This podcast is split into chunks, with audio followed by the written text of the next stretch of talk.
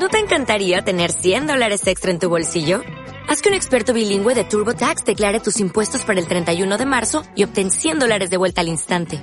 Porque no importa cuáles hayan sido tus logros del año pasado, TurboTax hace que cuenten. Obtén 100 dólares de vuelta y tus impuestos con 100% de precisión. Solo con Intuit TurboTax. Debes declarar para el 31 de marzo. Crédito solo aplicable al costo de la presentación federal con TurboTax Full Service. Oferta sujeta a cambios o cancelación en cualquier momento. Un caso doloroso. El señor Duffy vivía en Cheplizod porque quería vivir lo más lejos posible de la ciudad de la que era ciudadano y porque encontraba todos los otros barrios de Dublín mezquinos, modernos y pretenciosos. Vivía en una vieja casa sombría, desde cuyas ventanas podía ver la abandonada destilería, y más allá, el río poco profundo sobre el que se construyó Dublín. Las elevadas paredes de su habitación sin alfombras estaban libres de cuadros. Él mismo había comprado todo el mobiliario de la habitación, un somier negro de hierro, un lavabo de hierro, cuatro sillas de junco, un perchero, un cubo para el carbón, un guardafuegos y morillos para la chimenea, y una mesa cuadrada sobre la que reposaba un escritorio doble. Gracias a unos anaqueles de madera blanca, había transformado una hornacina en librería. La cama era de sábanas blancas, con un cobertor negro y escarlata a los pies. Un pequeño espejo de mano colgaba sobre el lavabo, y durante el día una lámpara de pantalla blanca era el único ornamento de la chimenea. Los libros se acomodaban en los anaqueles de madera blanca según su volumen, de abajo a arriba. Las obras completas de Wordsworth estaban en un extremo del anaquel más bajo, y un ejemplar del Maynard Catechism, cosido a las cubiertas de lona de un cuaderno, descansaba en un extremo del anaquel más alto. Siempre había material para escribir en el escritorio. En el escritorio reposaba una traducción manuscrita del Michael Kramer de Hauptmann con las acotaciones escénicas escritas en tinta púrpura y un pequeño mazo de hojas de papel, sujeto con una pinza de cobre. Esas hojas guardaban alguna frase ocasional y el encabezamiento de un anuncio de granos contra la bilis, pegado en la primera hoja con ocasión de un arrebato irónico. Al levantar la tapa del escritorio, se esparcía una suave fragancia, la fragancia de los lápices nuevos, de madera, de cedro, o de un bote de goma o de una manzana demasiado madura dejada allí y olvidada. El señor Duffy aborrecía cualquier cosa que sugiriera un desorden físico o mental. Un médico medieval le hubiera considerado un hombre saturnino. Su rostro, el libro abierto de su vida, tenía el tinte atesado de las calles de Dublín. En su cabeza larga y bastante grande crecía un seco pelo negro y un bigote tostado que no acertaba a cubrir una boca áspera. Sus pómulos proporcionaban también a su rostro un carácter áspero, pero no había aspereza alguna en sus ojos que al mirar al mundo bajo sus cejas tostadas ponían de manifiesto a un hombre atento a saludar cualquier instinto redentor de los demás, aunque decepcionado a menudo. Vivía a una cierta distancia de su cuerpo, viendo sus propios actos con miradas de soslayo. Tenía la extraña costumbre autobiográfica de construir de vez en cuando frases mentales con el sujeto en tercera persona y el predicado en pasado. Nunca daba limosnas a los pobres y caminaba con paso firme y un grueso bastón de avellano. Durante muchos años había sido cajero en un banco privado de Baygot Street, al que acudía todas las mañanas en tranvía desde. Al mediodía iba al establecimiento de Danburg para almorzar, una botella de cerveza lager y una pequeña bandeja de bizcochos de arruros. A las cuatro estaba libre comía en un restaurante de George Street en el que se sentía a salvo de la juventud dorada de Dublín y donde encontraba una cierta honestidad sin aspavientos en la cuenta. Pasaba las tardes ante el piano de su casera o paseando por los arrabales de la ciudad. Su afición a la música de Mozart le llevaba en ocasiones a la ópera o a algún concierto. Tales eran las únicas disipaciones de su vida. No tenía compañeros ni amigos, iglesia ni creencias desarrollaba su vida espiritual sin comunión alguna con los demás, visitando a sus parientes en Navidad y acompañándoles al cementerio cuando fallecían. Cumplía con estos dos deberes sociales por respeto a la dignidad antigua, pero ahí acababan sus concesiones a las normas que regulan la vida cívica. Se permitía creer que, bajo ciertas circunstancias, hubiera sido capaz de robar en su banco. pero al no darse jamás tales circunstancias, su vida rodaba sin traqueteos, una historia sin peripecias. Una tarde se encontró sentado junto a dos damas en la rotunda. La sala, casi vacía y silenciosa, exhalaba un penoso augurio de fracaso. La dama que se sentaba a su lado echó uno o dos vistazos a la sala desierta y dijo Qué pena que haya tan poca gente en esta noche. Es tan difícil tener que cantar a las butacas vacías.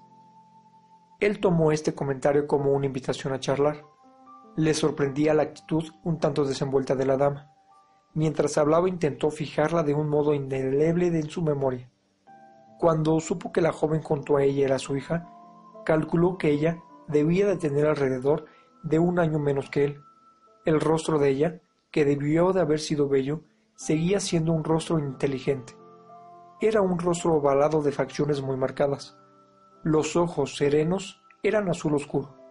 Su mirada tenía al principio una nota desafiante que se difuminaba por lo que parecía ser un deliberado desvanecimiento de la pupila en el iris, revelando fugazmente un temperamento de una gran sensibilidad.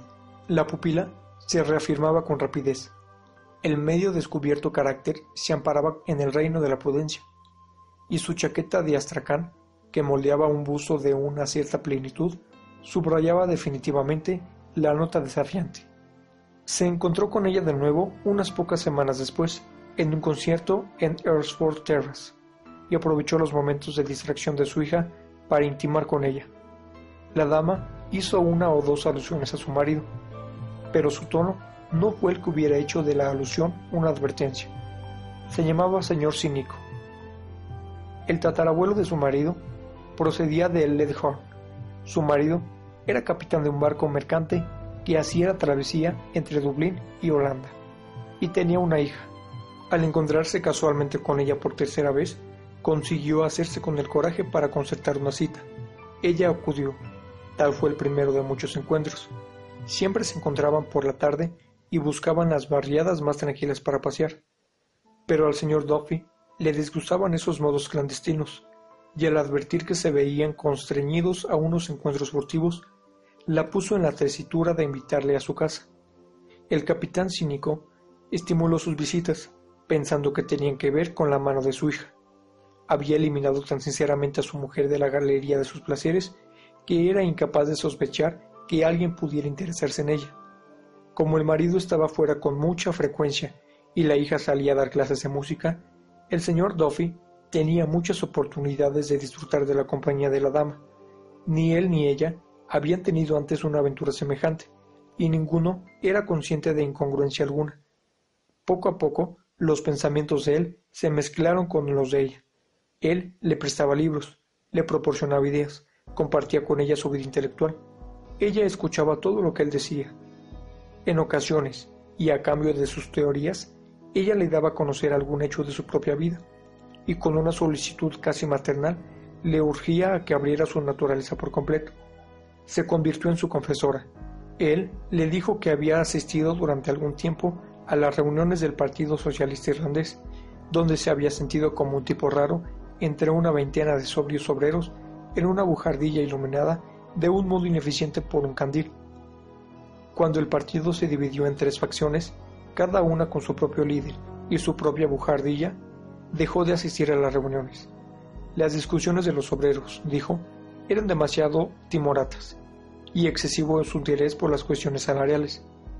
Pensaba que eran unos realistas de tomo y lomo y que estaban resentidos por una exactitud que era el producto de un ocio lejos de su alcance. Ninguna revolución social, le explicó, estremecería Dublín durante unos cuantos siglos. Ella quiso saber por qué no daba forma escrita a sus pensamientos. ¿Para qué? preguntó él, con cuidadoso desdén. Para competir con parlanchines sin sentido e incapaces de pensar con coherencia durante 60 segundos, para plegarse a la crítica de una obtusa clase media que confiaba a su moralidad a los policías y sus bellas artes a los empresarios, él iba con frecuencia a una casa de campo que ella tenía en las afueras de Dublín. Era frecuente que pasaran las tardes juntos. Poco a poco, según se mezclaban sus pensamientos, hablaban de asuntos menos remotos. Ella era para él como la tierra cálida para una planta exótica. Ella dejaba en muchas ocasiones que se hiciera la oscuridad a su alrededor, sin encender la lámpara. Les unía la discreta habitación a oscuras su soledad, la música que aún vibraba en sus oídos. A él le exaltaba esa unión que suavizaba las aristas de su carácter e impregnaba de emoción su vida intelectual, y a veces se encontraba escuchando el sonido de su propia voz.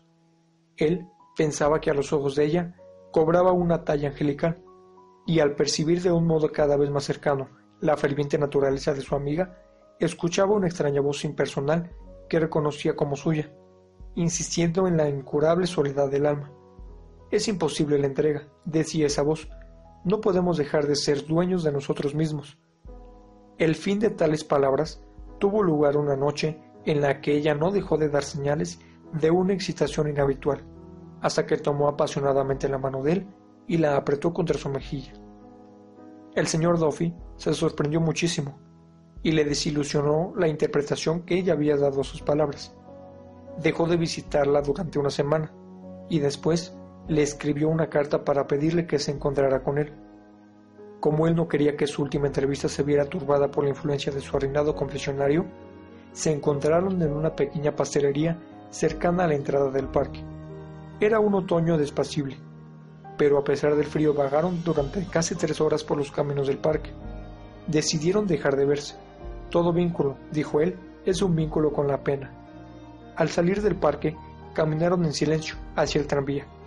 Pero entonces ella se puso a temblar de un modo tan violento que él, temiendo que se le quedara de nuevo postrada entre los brazos, se despidió rápidamente y la dejó allí. Pocos días más tarde, recibió un paquete con sus libros y su música. Pasaron cuatro años. El señor Duffy regresó a la monotonía de su vida.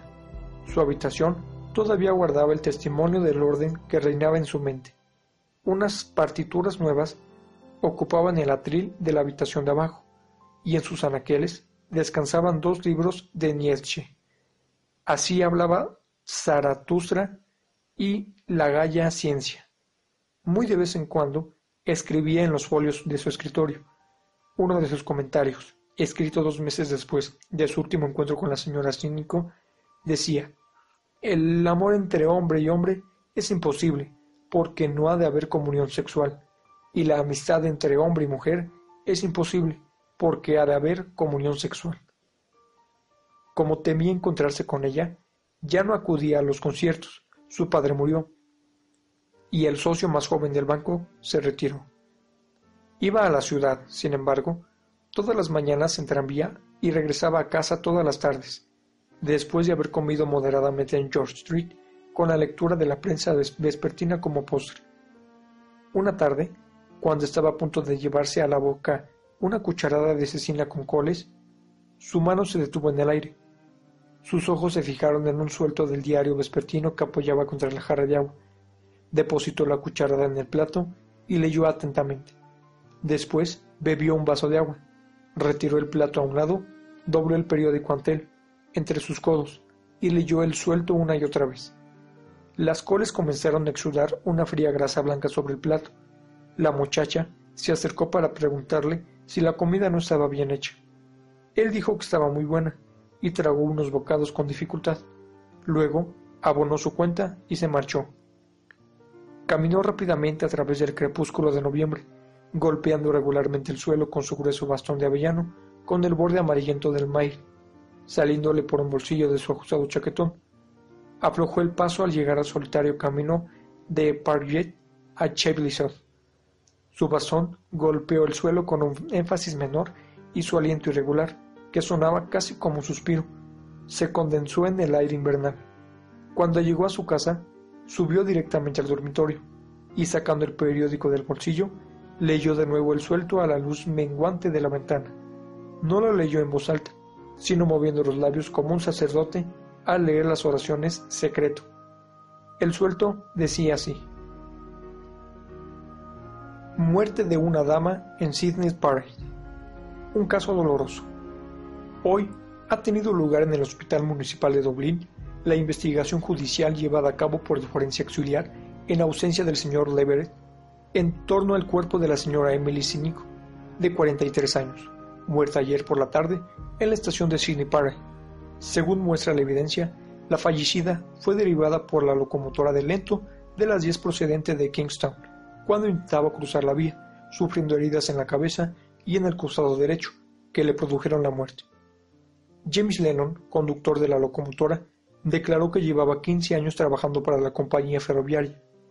Al oír el pito del jefe de estación, puso el tren en marcha, y uno o dos segundos después lo detuvo al oír unos alaridos. La marcha del tren era lenta. Pete Dunn, mozo de ferrocarril, declaró que el tren estaba a punto de arrancar cuando vio a una mujer que intentaba cruzar las vías. Corrió hacia ella y gritó, pero antes de que pudiera alcanzarla, el parachoques de la locomotora la golpeó, haciéndole caer. Un jurado. ¿Vio usted caer a la dama? Testigo.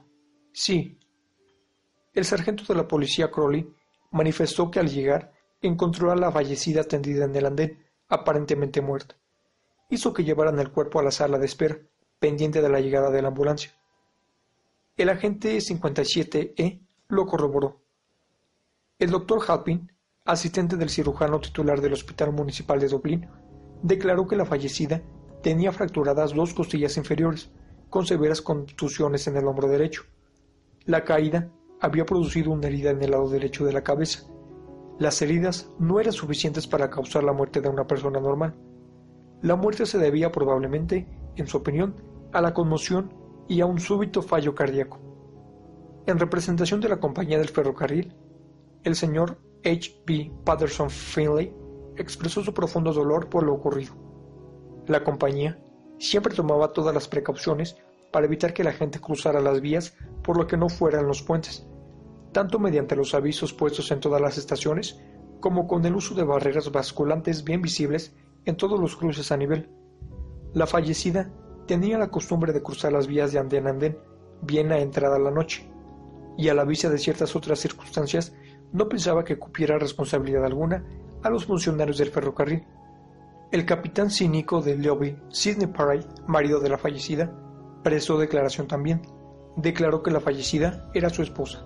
Él no se encontraba en Dublín cuando sucedió el accidente, pues había llegado aquella misma mañana de Rotterdam.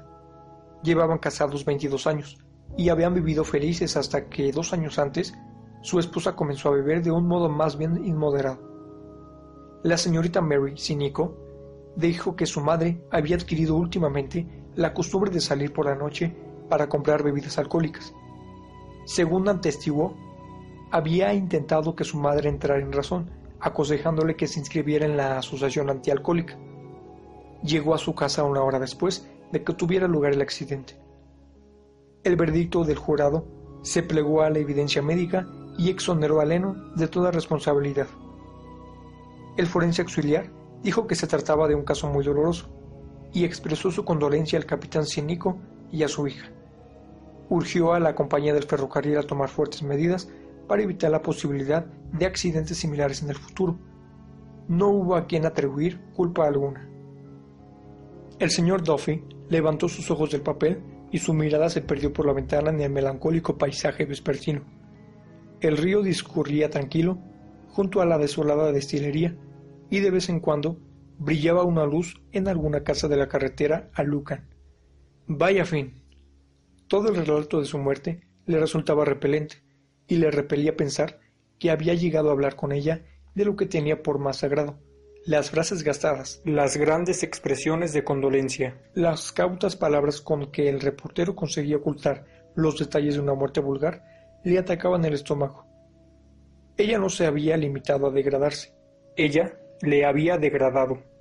Vio el escuálido rastro de su vicio miserable y hediondo. Compañera de su alma. Pensó en los renqueantes desastres a los que había visto, llevando latas y botellas para que las llenara el tabernero. Vaya fin, Dios santo. Carecía evidentemente de impulso vital, sin fuerza alguna de voluntad, una presa fácil del alcohol, uno de esos naufragios sobre los que se erige la civilización. ¿Cómo podía haber caído tan bajo? ¿Cómo podía haberse confundido tanto con ella? Recordó su arranque de aquella noche y lo interpretó de un modo más áspero, y ya no tuvo dificultad en aprobar la decisión que entonces tomara. Según se atenuaba la luz y su memoria comenzaba a vagar, pensó que su mano le tocaba. La conmoción que primero había atacado su estómago atacaba ahora sus nervios. Se puso el chaquetón y el sombrero rápidamente y salió. El aire frío le recibió en el umbral.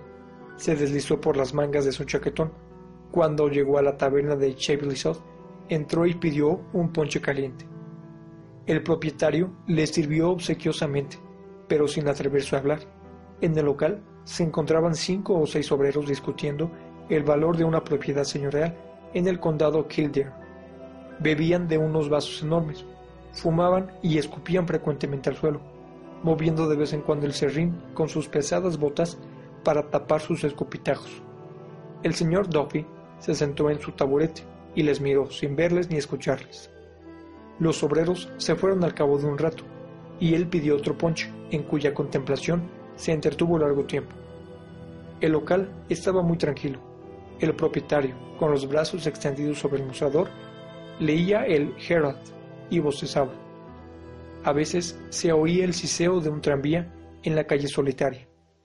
Allí sentado, rememorando su vida con ella y evocando alternativamente las dos imágenes con que ahora la concebía, comprendió que estaba muerta, que había dejado de existir, que se había convertido en un recuerdo. Empezó a sentirse absolutamente mal se preguntó qué otra cosa podía haber hecho. Le hubiera sido imposible comportarse de un modo equívoco con ella.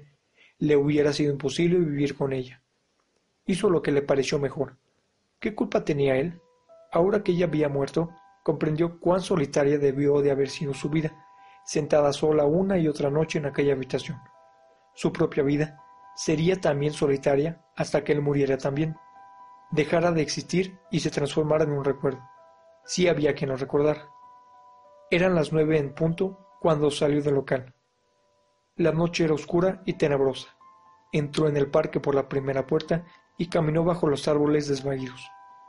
Anduvo por los yermos caminos por los que había paseado cuatro años antes. Parecía que ella estuviera junto a él en la oscuridad. Hubo momentos en que le pareció que su voz llegaba a sus oídos, que su mano le tocaba. ¿Por qué había rehusado darle la vida que ella pidió? ¿Por qué había rubricado su sentencia de muerte? Fue consciente de que su integridad moral se hacía pedazos. Al llegar a lo alto de la colina, se detuvo y miró al río que fluía hacia Dublín, cuyas luces brillaban rojas y hospitalarias en el frío de la noche. Bajó la mirada por la ladera, y al pie de la colina, en la sombra que daba el muro del parque, vio yacer unas figuras humanas. Esos amores venales y furtivos le llenaron de desesperación. Sintió la rectitud de su vida como una corrupción. Se dio cuenta de que había sido proscrito de la alegría de vivir. Un ser humano había parecido amarle, y él le había negado la vida y la felicidad, sentenciándola a la engominia y a una muerte vergonzosa. Sabía que las figuras postradas al pie del muro le observaban y deseaban que se fuese. Nadie le quería. Era un proscrito de la alegría de vivir. Volvió los ojos al río gris y centellante que serpenteaba hacia Dublín. Más allá del río, vio un tren de suministro serpenteando al salir de la estación de Kingsbridge. Como un gusano de ígnea, cabeza serpenteando obstinada y laboriosamente a través de la oscuridad. El tren se alejó lentamente de su vista, pero dejó en sus oídos el zumbido laborioso de la locomotora, repitiendo las sílabas de su nombre, Emily dio la vuelta y regresó sobre sus pasos con el ritmo de la locomotora resonando en los oídos. Comenzó a dudar de la realidad que le dictaba la memoria. Se detuvo bajo un árbol y dejó que el ritmo se desvaneciera. Ya no la podía sentir en la oscuridad a su alrededor, ni su voz llegaba a sus oídos. Aguardó unos minutos escuchando. No oyó nada. El silencio de la noche era absoluto. Escuchó de nuevo. Un silencio absoluto. Estaba solo.